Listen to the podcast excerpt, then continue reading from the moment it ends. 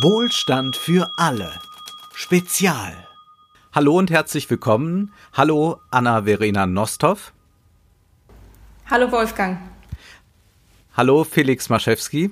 Hallo Wolfgang. Ich spreche heute mit den Autoren des Buches Die Gesellschaft der Wearables, digitale Verführung und soziale Kontrolle. Ich freue mich, dass ihr an diesem heißen Tag Zeit gefunden habt, mit mir zu sprechen. Anna, was sind denn eigentlich Wearables und warum leben wir in einer solchen Gesellschaft, wie euer Titel sagt? Ja, vielleicht zunächst mal zu den Technologien. Also wie der Titel oder der Begriff schon sagt, es handelt sich zunächst mal um tragbare Technologien.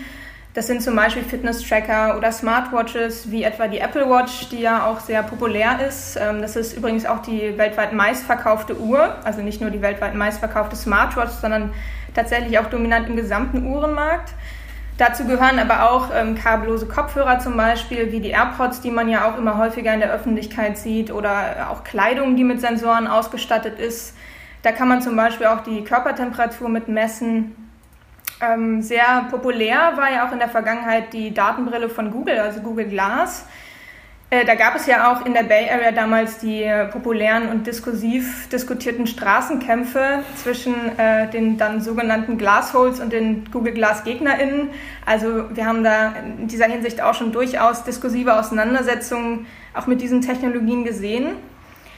Ähm, Vielleicht kurz zur äh, Funktionsweise. Also wie funktionieren eigentlich diese Geräte? Die haben zunächst mal so eine Monitoring-Funktion, könnte man sagen. Also vor allem die Fitness-Tracker sind ja eben dazu da, äh, unterschiedliche Körperfunktionen zu vermessen und Vitaldaten aufzuzeichnen.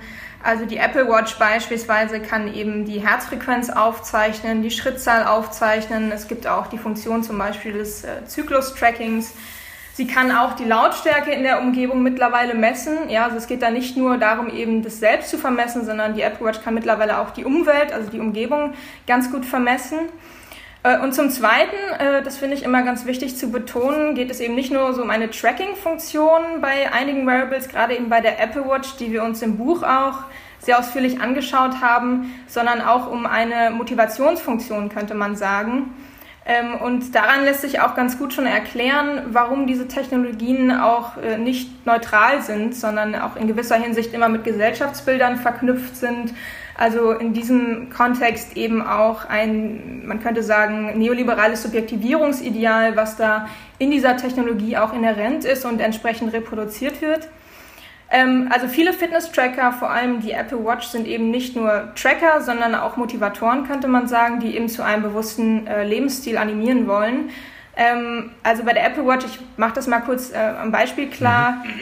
ähm, geht es eben jeden Tag darum, sogenannte Aktivitätsringe zu schließen. Da gibt es drei.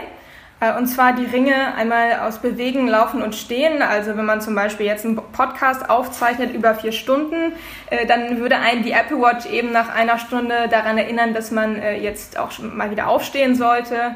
Ähm, und das sind so kleine Nudges, könnte man sagen. Also man bekommt da teilweise auch einen Vibrationsalarm am Handgelenk. Das nennt sich dann Taps.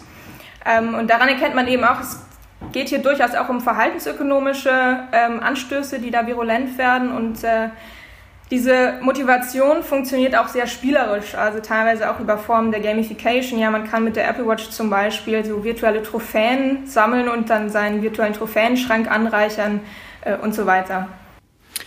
Felix, jetzt könnte ich ja sagen, das hat ja enorm viele Vorteile. Ich denke zum Beispiel da an Bekannte, die ja Diabetes haben und für die das sehr wichtig ist, dass sie die Insulinzufuhr ordentlich steuern können, dass sie auch wissen, wie hoch gerade der Zuckerspiegel ist.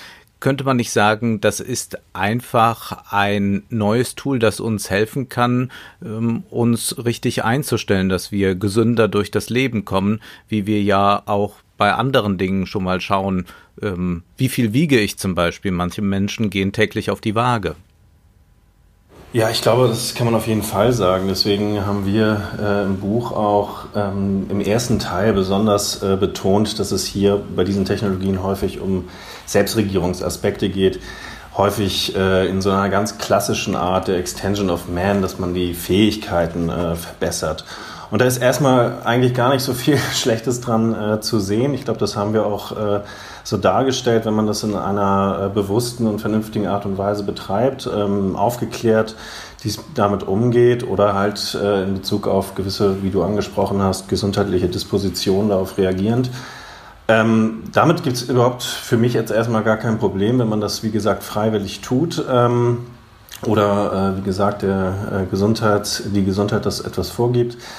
Ähm, das Interessante bei diesen Technologien ist aber heutzutage, dass, ähm, und das haben wir äh, ja, dezidiert angeschaut, wie diese Technologien einerseits immer so als Befreiungstools äh, beworben werden, als ja, so inhärente äh, Emanzipationsversprechen ähm, und andererseits wir uns aber doch eigentlich in einer Gesellschaft wiederfinden und auch gerade mit solchen Variables, die sehr von äh, so Überwachungspraktiken und Technologien des äh, Trackings, des Scorings, des Monitorings, das, was Anna eben gerade schon etwas ähm, aufgezeigt hat, bestimmt ist. Und ähm, deswegen denke ich, dass man, oder denken wir vielleicht, dass man äh, mit diesen Technologien gut umgehen muss und äh, sich auch über diese Technologien aufklären muss. Das heißt also nicht nur diese in Anführungszeichen Aufklärungstechnologien benutzen, äh, ohne darüber nachzudenken.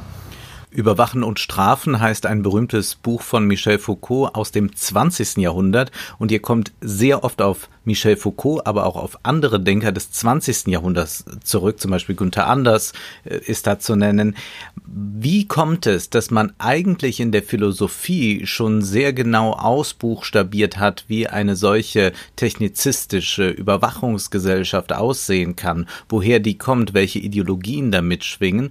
Und heute haben wir dann den Fall, dass Variables extrem verbreitet sind. Also ich glaube, ein Viertel der Deutschen trägt bereits diese Variables und in anderen Ländern ist man noch weiter, beziehungsweise weiter ist hier in Frage zu stellen, ob es wirklich ein Weiterkommen ist oder ob man sich nicht in eine regressive Gesellschaft zurückentwickelt. Wie erklärt ihr euch das? Haben die Lehren aus Philosophie all nichts gebracht oder waren sie eher Inspirationsgeber für diejenigen, die jetzt gerade diese Variables entwickeln? Ähm, ja, also ich, ich glaube, äh, man weiß ich nicht, es sind jetzt so Cassandra-Rufe der Philosophen, das, das wäre, wäre schön. Oder ähm, wenn man vielleicht, wenn du sagst Stichwortgeber, da überschätzt man vielleicht dann auch wieder die äh, Philosophen und die Intellektuellen, die sich mit solchen Themen schon auseinandergesetzt haben. Ich ähm, muss ehrlich sagen, dass wir bezüglich, warum, wir uns dann doch wieder in dieser Gesellschaft wiederfinden, vielleicht äh, damit auseinandersetzen müssen, dass wir äh, heute vor allem in einer Gesellschaft leben, die eher von, ähm, und auch gerade bei diesen technologischen Entwicklungen, eher von den äh, Geschäftsmodellen äh, geprägt wird und weniger über das Denken oder das kritische Nachdenken über diese äh, Technologien. Ähm, weniger ja, die, die Intellektuellen als vielmehr die äh, Unternehmer und äh, Programmierer dieser Technologien haben, glaube ich, gerade den, den Leumund äh, für sich gepachtet. Und da ist es auch eines unserer Anliegen eigentlich, auch mit diesem Buch da in gewisser Weise eine kleine Intervention äh, zu üben, ähm, dass man heutzutage dieses Denken auch des 20. Jahrhunderts, ähm, was ja fraglos vorhanden ist, in diesen Diskursen nicht gleich immer äh, einfach übergeht oder vergisst. Äh, man kennt ja den äh, bekannten Wahlspruch, äh, ähm, Digital First, Bedenken Second. Das ist, glaube ich, äh, fast etwas Ideologisches. Ähm, und ich glaube, da müssen wir ähm, als ja, äh, Leute, die sich mit solchen Dingen auseinandersetzen, äh, aufzeigen, dass es auch ein anderes Denken über solche Technologien möglich ist und eine andere Technik womöglich. Ich glaube, vielleicht um noch was zu der gesellschaftlichen Expansion auch dieser Technologien zu sagen, ja, die Frage, die du auch gestellt hattest, wie kommt es eigentlich dazu, dass sich diese Technologien verbreiten, obwohl wir ja eigentlich genau wissen, dass wir in einer, wenn man so will, überwachungskapitalistischen Konstellation leben, ähm, muss man sich sicherlich auch die Rolle unterschiedlicher Akteure anschauen. Also nicht nur die Tech-Monopolisten selbst, die natürlich sehr, sehr aggressiv auch werben mit diesen Wearable-Angeboten und da auch entsprechende Narrative bedienen. Also äh, zunächst mal natürlich dieses Narrativ des Self, äh, Quantified Self, also des, der, der klassischen Selbstoptimierung. Also da beschwört man natürlich so ein fitteres Ich. Ähm, gleichzeitig ist äh, bei der neuen Apple Watch zum Beispiel ist so eine Funktion inhärent, mit der man seine eigenen Daten also auch spenden kann für unterschiedliche Health-Studien. Also da geht es dann eher darum, dass man ähm, seine Daten dann eben auch der Menschheit überantworten kann. Das ist sozusagen eher so ein altruistisches Motiv, was dann da auch auftaucht. Aber Wearables tauchen eben auch sehr verstärkt auf mittlerweile in unterschiedlichen Boni-Modellen der Versicherungen, also sowohl in den USA, wo das noch ein bisschen radikaler ausgeprägt ist, als aber auch hier in Deutschland, äh, wo es eben unterschiedliche äh, Prämienmodelle gibt, wenn man sich aktiver bewegt und ein solches Wearable eben nutzt. Äh, das heißt, es sind eben auch entsprechende Anreizsysteme, die hier eine große Rolle spielen, wenn man darüber nachdenkt, warum diese Technologien sich verbreiten. Äh, gleichzeitig kommen sie aber auch in Unternehmen zum Beispiel zum Einsatz in äh, sogenannten Wellness-Programmen. Also auch dort ähm, kann man natürlich darüber nachdenken, wie frei bestimmte ähm, NutzerInnen überhaupt so ein Tool äh, nutzen. Ja? Also ob sie vielleicht im Kontext der Unternehmen äh, vielleicht dann auch nicht als unproduktive MitarbeiterInnen sozusagen in den Fokus geraten möchten, sondern vielmehr dann sagen, ähm, okay, ich mache da lieber mit, ja, ähm, bevor ich dann negative Konsequenzen ähm, erfahren muss. Ähm, und gleichzeitig gibt es auch mittlerweile ähm, zum Beispiel Private-Public Partnerships, wie in Singapur, die jetzt ein Programm angekündigt haben, zusammen mit Fitbit, die dort eben Wearables verteilen über das dortige Health Promotion Board ähm, an bis zu eine Milliarde, äh, eine äh, Million BürgerInnen, die eben äh, auch so ein Health-Tool dann haben und sich entsprechend dann auch vermessen. Das heißt also, man hat es mit einem Geflecht von unterschiedlichen Akteuren zu tun, die eben versuchen, diese Wearables auch entsprechend zu popularisieren und äh, auch vorteilhaft erscheinen zu lassen, diese eben zu nutzen. Jetzt bedroht uns ein Virus, und das wird ja auch so schnell nicht verschwinden, ganz wie es aussieht. Und ihr schreibt in einem Artikel für Republik, im virologischen Ausnahmezustand zeigt sich eine große Lücke staatlicher Souveränität und die Konzerne aus dem Silicon Valley füllen sie mit entschlossenem Eifer. Anna, du hast gerade jetzt schon beschrieben, wie man mit Regierungen kooperiert, um gewisse Fitness-Apps oder so an die Bevölkerung zu bringen. Wie hat sich das jetzt in diesem virologischen Ausnahmezustand noch einmal intensiviert? Also ähm, zunächst mal muss man dazu vielleicht betonen, dass ähm, es ähm, hinsichtlich also der Aktivitäten von GAFAM, also Silicon Valley äh, insgesamt, schon vor Corona eine große Intervention gab in den Health-Bereich, den sie letztlich dann entdeckt haben, auch so als ein neues Feld, was eben bespielt werden kann, was vielleicht auch, um es ein bisschen radikaler auszudrücken, ähm, auch, ja, wenn man so will, eben mit unterschiedlichen Geschäftsmodellen auch ähm, beeinflusst werden kann oder wo man sich eben auch eine neue, ähm, einen äh, neuen Raum verschafft, eben neue Geschäftsfelder erschließt. Ähm, Amazon zum Beispiel hat sich die Apotheke PillPack, also so eine Online-Apotheke gekauft und ähm, so ein eigenes Medical Program online für die eigene Belegschaft aufgestellt. Äh, Apple hatte ich eben schon angedeutet, hat über die Apple Watch äh, eine neue App programmiert, die nennt sich Apple Research, also wo man eben dann auch entsprechend mit Institutionen unterschiedliche Health-Programme durchführt, äh, beziehungsweise Studien eben auch zur Herzgesundheit beispielsweise. Und ähm, um so ein bisschen zu beschreiben, was jetzt gerade passiert äh, im Silicon Valley hinsichtlich ähm, der Frage, wie reagiert man eigentlich auf dieses Virus ähm, und wie schafft man es vielleicht auch in diesem Ausnahmezustand, die eigene Souveränität zu manifestieren? Äh, lohnt es sich, glaube ich, auf ein spezifisches ähm, Projekt von, von Google zu schauen. Mhm. Äh, das ist nämlich das Projekt Baseline. Also Baseline ist ein Projekt des Google-Subunternehmens Verily. Und da geht es äh, schon seit einigen Jahren, also seit 2018, eigentlich um so eine Komplettvermessung äh, des menschlichen Körpers. Also da nehmen tatsächlich 10.000 Probanden, muss man dazu sagen, freiwillig teil und vermessen sich sozusagen über hauseigene Study Watches permanent. Ähm, also das heißt, also man zeichnet äh, den eigenen Herzschlag auf, das Aktivitätslevel, man lässt aber auch Blut- und Nierentests durchführen. Ähm, und grundlegend geht es eben darum, äh, zu bestimmen, was es heißt, gesund zu sein. Das ist so das offizielle Ziel. Also man versucht wirklich so eine datafizierte oder datenbasierte Norm dessen zu schaffen, äh, was Gesundheit eigentlich von Krankheit unterscheidet und wie man auch kritische Schwellenwerte diesbezüglich ähm, abstecken kann. Äh, also mit anderen Worten, es geht eigentlich darum, tatsächlich die Gesundheit neu zu kartografieren, genauso wie man es eigentlich schon über Google Maps gemacht hat mit Blick auf Straßen und generell eben die Welt. Und entsprechend gibt es auch ein wunderbares Motto, das heißt, uh, we've mapped the world, now let's map human health. Also das ist sozusagen die Intention, die auch dann sehr, also äh, ja doch relativ klar auch in dieser Form geäußert wird. Und spannend ist jetzt, wenn man sich anschaut, was bei Verily alles seit Covid-19 passiert ist. Ja. Ähm, weil zunächst mal war es so, dass ähm, nachdem sich eben die ersten Fälle ereignet haben in den USA und es auch klar war, dass es sich jetzt anfängt äh, zu verbreiten, hat man äh, anfangs erst nur in Kalifornien so eigene Testing-Sites ausgerollt, also ein Programm, wo man eben eigene Corona-Tests ähm, angeboten hat. Ähm, und hat dann äh, dieses Programm auch ausgeweitet, weil es sehr erfolgreich war. Mittlerweile bietet man das in 15 Staaten an, also in 15 Bundesstaaten, ähm, und hat mittlerweile 220.000 Individuen getestet. Man muss dazu sagen, dass um diesen Test durchführen zu können, müsste man vorher einen sehr umfassenden äh, Symptomkatalog beantworten mit Daten zur individuellen Gesundheitshistorie, mit Daten über die Ärzte, die äh, behandelt haben und so weiter. Ähm, und die Daten gingen natürlich auch alle entsprechend an Google, die sich darüber eine sehr umfassende Datenbasis erarbeitet haben. Und ähm, Jetzt äh, ist es tatsächlich schon so weit gekommen, dass man diese ba Datenbasis auch nutzt, um äh, ein lukratives Geschäftsmodell daraus zu entwickeln. Jetzt gibt es nämlich ein neues Programm, das nennt sich Healthy at Work. Äh, da gibt es noch nicht so wahnsinnig viele Informationen drüber, aber es scheint darum zu gehen, dass man so ein Komplettscreening äh, der Belegschaft von Unternehmen anbietet, eben angeboten und entwickelt von Verily. Und da geht es dann darum, dass äh, die Arbeitnehmer jeden Tag neue Symptomfragebögen äh, ähm, beantworten müssen über eine Verily-App.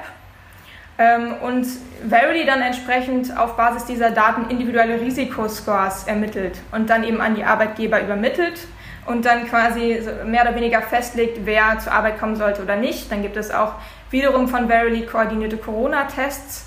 Ähm, also hier sieht man, glaube ich, ganz schön, äh, wie diese Krise genutzt wird, um äh, zunächst eben Daten anzuhäufen und auf Basis dieser Daten eben neue Geschäftsmodelle zu entwickeln. Also das ist so ein Beispiel, äh, anhand dessen man, glaube ich, ganz gut sehen kann, wie diese Krise eben auch genutzt wird, um bestimmte Souveränitäten auch äh, zu verfestigen. Und das heißt, dass ich als Arbeitnehmer jetzt gar nicht sagen kann, ich, ich spiele da nicht mit. Ich gebe keine Daten preis, sondern ich bin eigentlich wenn auch nicht vielleicht schon direkt unter einem gesetzlichen Druck, aber doch unter einem allgemeinen Druck, wenn mein Unternehmen, für das ich arbeite, daran teilnimmt, auch meine Daten und meine Gesundheitshistorie und all dies offenzulegen. Genau, also das bleibt so ein bisschen abzuwarten, wie gesagt, weil das sind erstmal Pilotprogramme, die jetzt ausgerollt werden, aber ich kann mir gut vorstellen, dass es genau darauf hinausläuft, dass man nämlich eben in irgendeiner Weise einen individuellen Nachteil hat, wenn man diese Daten nicht teilen möchte. Felix, ein anderes Variable ist der sogenannte Oura-Ring oder Oura-Ring. Äh, ich weiß nicht, wie man es genau spricht. Das ist auf jeden Fall ein finnisches Unternehmen, das diesen Ring anbietet. Mit dem wurde 2018 schon einmal eine sehr prominente Person der Öffentlichkeit gesehen, nämlich Prinz Harry trägt diesen Ring auch. Es gab dazu damals sogar einen Bild-Zeitungsartikel und Jetzt wird aber dieser Ring auch verwendet von NBA-Spielern, die sich erhoffen, durch diesen Gesundheitsring ähm, zu verhindern, dass sie sich gegenseitig mit äh, Covid anstecken, beziehungsweise dass sie also früh alarmiert werden, wenn irgendetwas ist. Was hat es mit diesem Ring auf sich? Also man trägt ihn ja tatsächlich wie ein Ring. Er ist sehr klein und auch nicht besonders schwer, aber er zieht Gesundheitsdaten aus meinem Finger oder wie stelle ich mir das vor? Ja, der Ring, ähm, ich bin mir da gar nicht ganz genau sicher, aber ich glaube, der Ring misst die Körpertemperatur, die Herzfrequenz und so Lungenfunktion. Mhm. Eigentlich war er äh, darauf ausgelegt, dass er das im Schlaf tun sollte, so dass man ähm, über seine in Anführungszeichen Schlafperformance, aber auch wie gesagt die anderen Funktionen äh, Auskunft erhält. Und man hat ähm, während der Covid-19 ähm, Pandemie eine Studie wohl gemacht ähm, an der Universität ähm, in äh, West Virginia, wo dann klar geworden ist, dass dieses Tool auch eingesetzt werden kann, um äh, Covid-19 in gewisser Weise ähm, ja schon recht prädiktiv äh, äh festzustellen. Ähm, dieser Ring wird dann jetzt, ich glaube 2000 Stück oder so, sind an die NBA ausgeliefert worden, dann äh, bei diesem Finalturnier, äh, in, wo ist das? In Auckland? Nee, in, oh, jetzt mache ich mich als, in Florida. Ich kann es auch nicht sagen. Ja. ähm, in Florida ähm, benutzt, aber aber diese NBA-Spieler benutzen auch sehr viel andere ähm, Variables. Ähm, es geht eigentlich immer darum, dass man frühzeitig äh, erkennt, wie die Vitalwerte in gewisser Weise fallen oder, oder sinken in, in, in, einer, in einem Hinweis auf Covid-19. Das heißt zum Beispiel, wenn meine Aktivität äh, äh, runtergeht und ich aber gleichzeitig einen höheren Ruhepuls habe, wenn ich äh, etwas Fieber bekomme oder so etwas, dass das halt früh erkannt wird. Und das ist bei den ähm, NBA-Spielern, die ja doch auch äh, ja, etwas äh, viel Geld verdienen und äh, dieser Wettbewerb, der sehr viel Geld äh, bringt, ist es dann besonders wichtig, dass dort äh, offensichtlich äh, keine weiteren Ansteckungen, keine Superspreader-Events äh, entstehen. Diese, dieser Ura-Ring oder Aura-Ring, ich weiß es auch nicht genau, wie man das ausspricht, ähm, wurde auch vorher schon äh, so am Krankenhauspersonal getestet, ähm, auch dort mit der Fun äh, Funktion des Frühwarnsystems. Ähm, das sind, ist ein Teil eigentlich einer, einer Bewegung, glaube ich, die wir den, in dem angesprochenen Artikel von dir äh, auch so etwas ähm, untersucht haben. Wir aktuell ähm, so einige Studien gemacht werden mit Variables, die Hinweise darauf liefern sollen, wie sich äh, die Pandemie weiter verbreitet, wo sie ausbricht, womöglich durch diese Temperaturmessung, durch diese ähm, Herzfrequenzmessung etc. Da gibt es äh, größere äh, Studien in den USA, aber auch wir hierzulande haben wir auch die äh, sogenannte Corona-Datenspende-App, äh, die man mit der Smartwatch äh, ähm, ja, bedienen kann. Und äh, dort sind, glaube ich, in Deutschland mittlerweile irgendwie 530.000 äh, Leute dabei, die das auch regelmäßig äh, ihre Daten ans RKI äh, senden. Und ähm, naja, alle haben diese Funktion äh, herauszufinden, ob, äh, wie gesagt, Covid irgendwo in einem bestimmten Kreis oder in einer Stadt ausbricht. Was ich mich frage dabei ist ja, wir haben unglaublich viel auch über die Corona-App, die wir jetzt in Deutschland haben, diskutiert, wie weit sie sicher ist. Der Chaos Computer Club hat quasi eine Empfehlung ausgesprochen für diese App.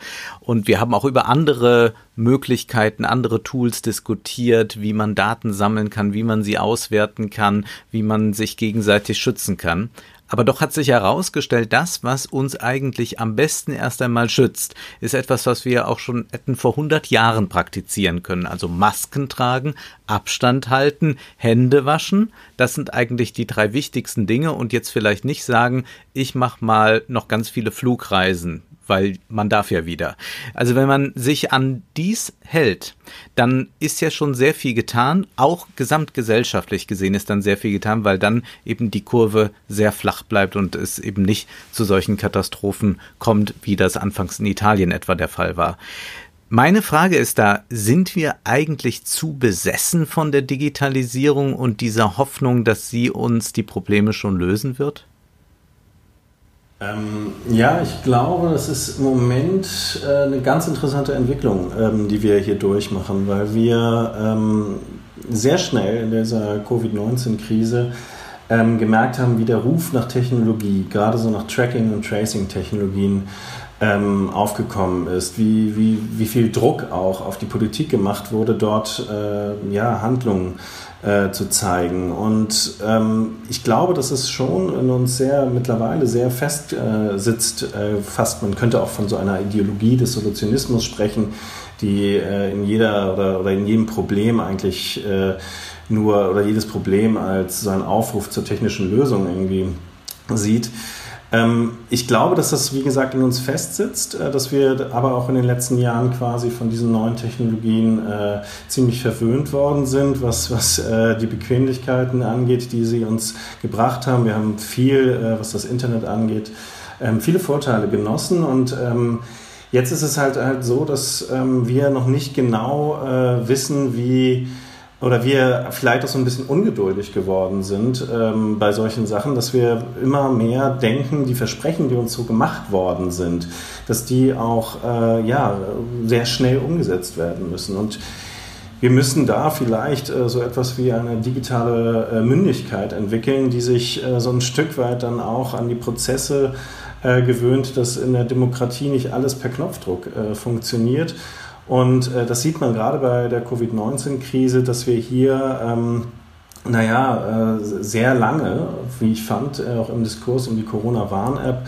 ähm, sehr lange äh, ja, von diesem, diesem Gefühl, dass wir unbedingt jetzt etwas, äh, eine, eine Lösung äh, haben, dass wir da sehr lange äh, im Diskurs getrieben worden sind.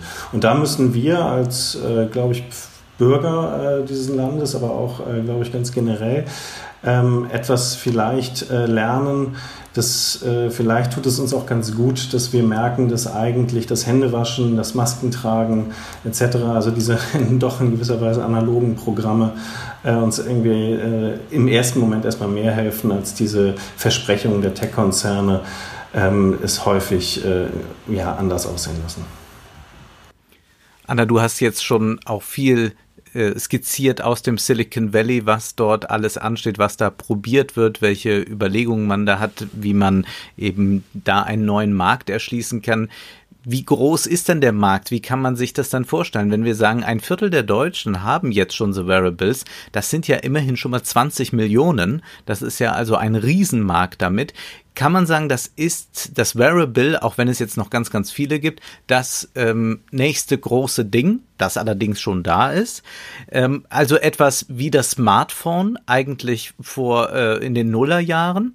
Kann man das äh, damit vergleichen? Und wird es da auch so eine Monopolentwicklung geben? Denn was ich jetzt auch in der Recherche zu unserem Gespräch festgestellt habe, ist, dass es da ganz viele kleine Anbieter noch gibt, dass da auch nicht nur im Silicon Valley geforscht wird, sondern eben der besagte Ring kommt aus Finnland und, und, und. Da könnte man jetzt äh, noch also äh, eine wirkliche Marktstruktur finden und noch sehr viel Konkurrenz, sehr viel Wettbewerb tatsächlich. Glaubst du, dass sich das auch wieder sehr stark auf eine Monopolisierung richten wird, dass man dann eben zwei, drei Anbieter von Smartphones hat und dann zwei, drei Anbieter jetzt, die wirklich relevant sind bei den Wearables? Also ich denke, das steht auf jeden Fall zu befürchten. Ich meine, wir haben ja jetzt kürzlich die Antitrust-Hearings auch gehört in den USA, äh, wo man schon den Eindruck hat, es gibt hier möglicherweise eine äh, kritischere Reflexion auch über entsprechende Monopolstellungen im Tech-Sektor. Aber die Frage ist natürlich, was kommt dabei raus? Und sicherlich ist es eine gängige Strategie von Tech-Monopolisten, eben äh, Wettbewerber, die potenziell gefährlich werden könnten, auch aufzukaufen. Das hat man beispielhaft natürlich bei Facebook gesehen, die dann Instagram aufgekauft haben. Wir haben ja jetzt jüngst auch den angekündigten Merger von Fitbit und Google äh, erlebt, ja, der jetzt möglicherweise auch nochmal oder wird jetzt nochmal untersucht von der EU-Kommission, da wird man noch äh, schauen müssen, was dann dabei rauskommt und inwiefern man da auch Möglichkeiten hat, gesetzlich zu intervenieren. Ähm, ich würde es mal so formulieren, also wenn es äh, in dieser Form der deregulierten äh, Tech-Entwicklung weitergeht, dann wird das sicherlich zu befürchten sein. Und ich glaube auch, dass der Markt ähm, für Wearables längst noch nicht ausgeschöpft ist. Also du hattest ja gerade schon erwähnt, es ist mittlerweile in Deutschland so, dass jeder Vierte hier ein Wearable besitzt. Ähm, und ähm, ich hatte kürzlich eine Studie gelesen oder eine Statistik, die darauf hingewiesen hat, dass äh, 46 Prozent aber ein Interesse daran haben, sich eine Smartwatch oder ein Fitnessgerät zu kaufen. Das heißt mit anderen Worten, äh, ist also dieser Markt, wie gesagt, eben noch nicht ausgeschöpft und ich kann mir eben vorstellen, dass die äh, Tech-Monopolisten das auch entsprechend adressieren werden und versuchen natürlich diese potenziellen Kunden auch zu gewinnen. Warum frage ich mich aber dann doch, macht man das eigentlich? Also wir haben einmal von den Vorzügen gesprochen, die das für einen Diabetiker beispielsweise hat. Man hat auch die Bequemlichkeit vor Augen, dass man das ein oder andere dann nicht beim Arzt abfragen muss, sondern das kann man gerade mal selber schauen. Aber wenn ich mir ansehe, was diese Wearables schon können und was sie bald können sollen, dann sind das ja ganz viele Daten, die ich ja sonst überhaupt nicht von meinem Körper kenne, höchstens mal, wenn ich das große Check-up beim Hausarzt mache was ist das eigentlich in uns, und das ist wahrscheinlich eher eine philosophische als eine ökonomische Frage, dass es bei uns auslöst, dass wir diese Daten über uns haben wollen überhaupt, dass wir äh, ja offenbar auch eine permanente Angst haben, dass wir, wenn wir nicht die Informationsfülle haben, möglicherweise schon krank sind oder dem Tode nahestehen. Es ist ja auch auffallend, dass es ganz viele junge Leute tun. Es ist ja keineswegs äh, ein Produkt, das äh, für die Generation 80 plus verkauft wird. Ja. Ich glaube schon, dass ähm, das einerseits etwas ist, das ähm, schon immer so etwas in uns angelegt ist, so eine Art äh, Selbstvermessung. Ne? Wir, wenn man sich gerade die äh, ja, Studien zum Quantified Self oder so etwas durchliest, dann kommen sie sehr häufig quasi äh, so auf Benjamin Franklin zu sprechen, der äh, ja schon in seiner Zeit äh, immer so nach 13 äh, Werten seinen Tag äh, nochmal Revue passieren ließ. Und also diese Art und Weise, äh, Wissen über sich selber zu generieren, aufzulisten, sich selber zu beschreiben oder so etwas, das, das haben wir, glaube ich, schon äh, sehr in uns drin. Das äh, ja, ist einfach etwas, was, glaube ich, uns in dieser Welt, die ja doch voller Risiken steckt, äh, vielleicht so etwas, äh, so ein Gefühl der, der Handlungsfähigkeit gibt. Das ähm, glaube ich definitiv. Ähm, so eine gewisse Angst vor dem Leben äh, vielleicht könnte man daran auch erkennen, eine Angst vor diesen Risiken. Und da sind solche äh, Sicherheitsdispositive, wie zum Beispiel so eine Smartwatch, ähm, natürlich sehr hilfreich, weil man ähm, plötzlich so ein Gefühl äh, bekommt, dass man doch äh, in dieser Welt, die zuweilen aus den Fugen äh, scheint, doch irgendwie so eine Insel der Orientierung gefunden hat. Und so etwas äh, ist, glaube ich, das Verführerische an diesen Technologien, dass wir an so einem ganz grundsätzlichen Trieb äh, der, des, der Wissensgenerierung, der Erkenntnisstiftung ähm, das hier angesetzt wird ähm, und ähm, höchstwahrscheinlich auch äh, mit diesen ja in gewisser Weise äh, unausgesprochenen äh, Tabus, die, die was den Tod angeht, ähm, damit äh, sich so etwas diesen Vorlauf äh, in diese Zeit äh, doch dann etwas, dass man sich dann doch etwas länger fitter hält, dass man dieses Schicksal ja hoffentlich weit hinausschieben kann. Ich glaube, dass ähm, wir das jetzt auch gerade bei dieser Covid-19-Krise einfach sehen, dass genau in solchen Zeiten, wo, wo es äh, fragil geworden ist, ähm, dass äh, dann dieser Ruf nach solchen Technologien äh, nur umso vehementer äh, entsteht und dass wir deswegen, da können wir eigentlich schon erkennen, was ihre Rolle ist. Es ist Sicherheit äh, zu generieren, es ist ähm, ein Gefühl, ähm, ja, dass wir ähm, diesen ganzen Fairnessen des Schicksals nicht so völlig äh, ausgesetzt sind. Und ja, da äh, setzen diese, diese Technologieunternehmen auch in ihren Werbung, kann man das häufig erkennen und auch mit ihrem neuen Fokus äh, von der Fitness sehr viel auf Gesundheit und auch wenn, wenn du sagst, äh, dass, dass die älteren Semester das nicht so gerne mögen. Ich glaube, wir hatten das einmal äh, letztes Jahr in einer Studie gelesen, dass sehr viele Leute so ab 60 schon äh, überlegen, so eine Smartwatch sich anzuschaffen. Ähm, ich glaube, dass das hier einfach angesetzt wird und dass das äh, etwas ist, was auch in Zukunft uns etwas begleiten wird. Ähm, vielleicht ergänzend dazu noch, also die äh, Quantified Self-Bewegung ist in dieser Hinsicht auch ganz aufschlussreich. Also die Frage, wie hat sich das eigentlich entwickelt? Da gab es ja eben diese frühe Bewegung 2007, gegründet von dem Wired-Journalisten Gary Wolf, also mitbegründet zumindest. Und wenn man sich da also die entsprechenden ersten Artikel durchliest, was war eigentlich ähm, die Intention dahinter? Warum hat man eigentlich angefangen, das zu machen? Das fand ich ganz interessant. Da geht es gar nicht so sehr um Selbstoptimierung, sondern eher um diese Vorstellung, dass man über Zahlen und Metriken, über diese Form eben des Trackens äh, eine ganz, einen ganz eigenen Bezug und einen anderen Zugang vielleicht auch zur Innerlichkeit bekommt. Ja? Dass sich die Innerlichkeit also gewissermaßen aufschlüsseln lässt äh, über diese äh, Devices. Äh, und äh, tatsächlich geht es eben darum, auch ähm, dann auch mögliche Geheimnisse aufzuschlüsseln, die man dann versucht in Zahlen zu äh, gießen und äh, diese Zahlen eben auch etwas zu nutzen, was einem in irgendeiner Form eine andere Objektivität auch über einen selbst ähm, vermitteln kann. Ähm, ich glaube, so eines unserer Grundthemen im Buch war es ja auch, ähm, zu erforschen, inwiefern Freiheit und Kontrolle miteinander äh, zusammenhängen. Und diese Technologien, deswegen rekurrierte ich auch eben auf diese Werbung, ähm, versprechen einem ja diese Freiheit, diese Fähigkeiten etc. Und ähm, dieser, dieser Punkt, äh, das ist letztendlich darin äh, begründet, dass heutzutage oder in, diesen, in diesem Topos dieser Technologien Freiheit gleich Kontrolle ist. Ähm, das darf man nicht vergessen. Dass, ähm, all diese Sensorentechnologie, ähm, all diese Digitalisierungsmechanismen äh, basieren auf einer Anhäufung von Daten, in gewisser Weise einer An- oder Akkumulation von, von äh, Werten in dieser Richtung und äh, diese Freiheit, die wir gewinnen oder das Gefühl der Freiheit ist sehr auf diesen Überwachungspraxisen basierend. Und ähm, ich glaube, das ist etwas, was uns äh, in dem Buch einerseits diese Dialektik aus Freiheit und Kontrolle sehr bewegt hat, ähm, wo es gar nicht so leicht ist zu sagen, ähm, äh, ist es jetzt gut oder, oder, oder schlecht, äh, diese, diese Technologie anzuwenden. Uns ging es eher darum, äh, wie sie äh, sukzessive benutzt wird, wie aus dem Quantified Self ein Quantified Collective wird. Und ähm, da sind diese Aspekte, äh, warum wir das äh, tun, äh, einerseits sehr wichtig, weil einerseits auch sehr grundlegend und andererseits ähm, merken wir aber auch, dass sie sehr, ja, in gewisser Weise äh, benutzt werden können, um äh, ja auch das, ähm, die Nutzer auszunutzen.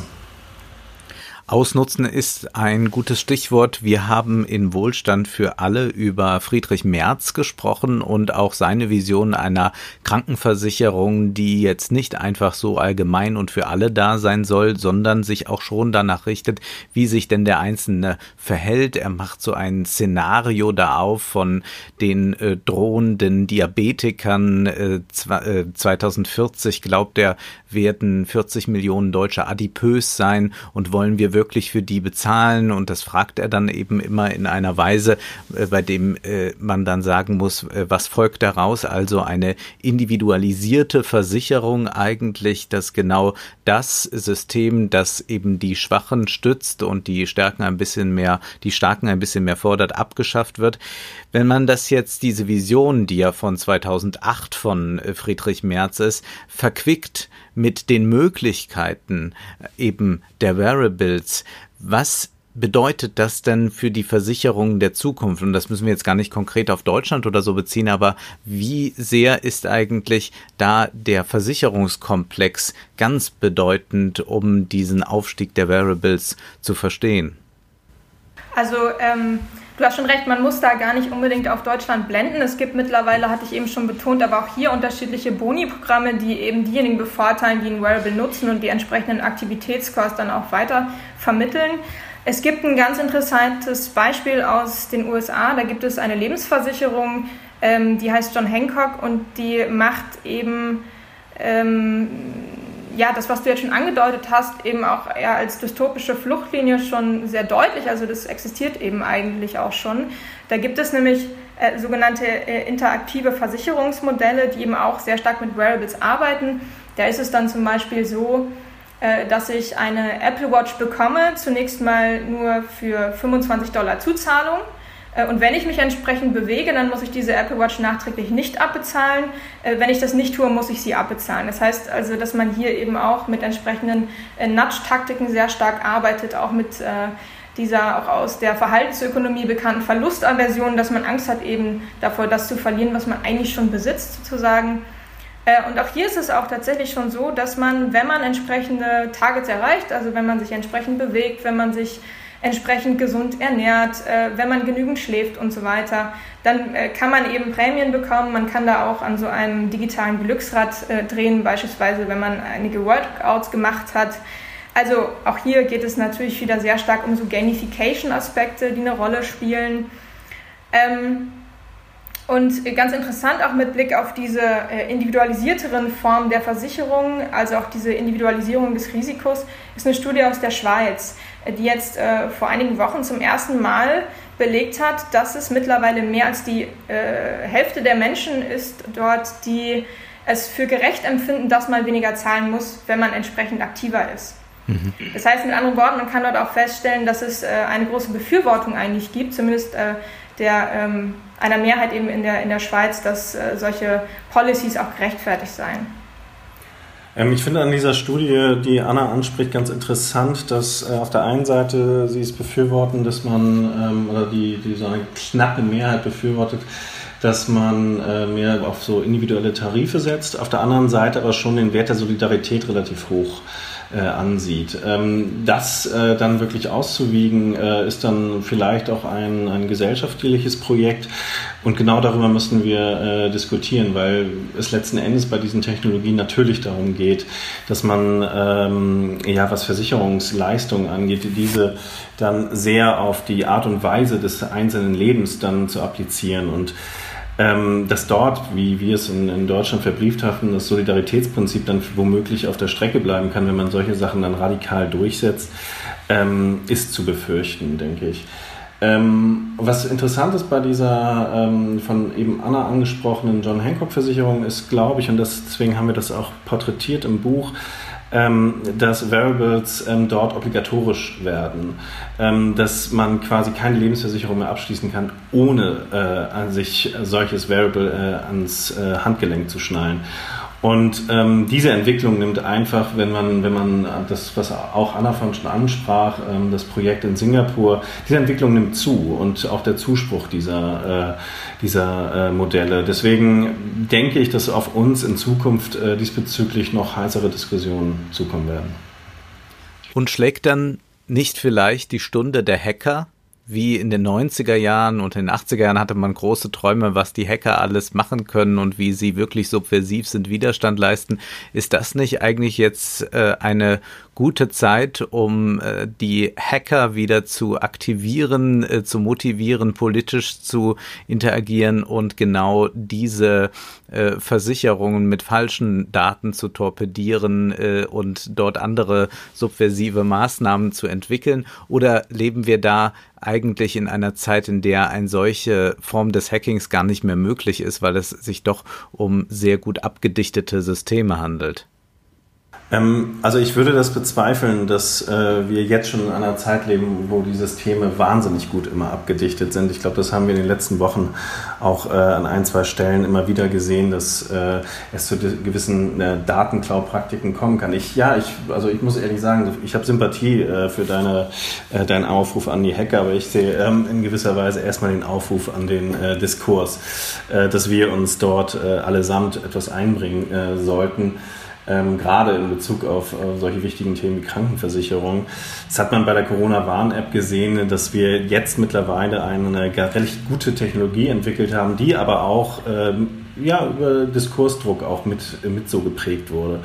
Ähm, und ich denke, dass wir da, und das ist auch ein Plädoyer im Buch äh, am Ende, dass wir uns da ähm, für andere Technologien einsetzen müssen, dass wir uns Gedanken darüber machen müssen, was diese Berechnungen eigentlich mit uns machen, dass wir nicht immer nur das Individuum als Maßstab der Berechnung oder als Ort der Berechnung äh, ansehen, sondern auch uns sehr viel mehr darüber verständigen, was diese Berechnungen mit uns, auch mit der Gerechtigkeit in der Gesellschaft machen. Und es ist uns ein Anliegen gewesen, dort auch etwas zu intervenieren. Ähm, Genau, also auch deinen Aufruf äh, an die Hacker würde ich definitiv unterstützen wollen äh, und natürlich auch das, was Felix gerade betont hat. Ähm, ich glaube, es geht vielleicht auch gerade darum, dass wir so alternative Technikentwürfe sehr stark auch gesellschaftlich fördern müssen, also Civic Tech Projekte zum Beispiel, äh, die es eben auch im Health-Bereich gibt. Da gibt es beispielsweise, um mal eine Alternative auch anzudeuten, die existiert, mydata.coop. Also das ist eine gemeinnützige, genossenschaftlich organisierte Plattform, über die man Health-Daten auch spenden kann und man hat sozusagen selber die Kontrolle, an wen diese Daten gespendet werden. Also da kann man beispielsweise zusammenarbeiten mit unterschiedlichen Forschenden oder auch mit Organisationen und hat da große Transparenz darüber, was dann damit geschieht. Also ich würde sagen, das ist so eine Möglichkeit, wie man das vielleicht anders denken kann. Äh, und in diesem Bereich würde ich dann eben auch sagen, müssten wir eben auch stärker äh, intervenieren.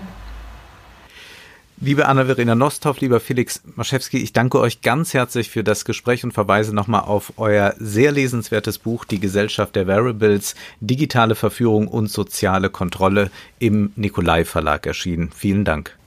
Danke dir. Danke dir, ja. Das war Wohlstand für alle. Ihr könnt uns finanziell unterstützen über paypal.me-ole und Wolfgang oder über die in der Beschreibung angegebene Bankverbindung. Herzlichen Dank!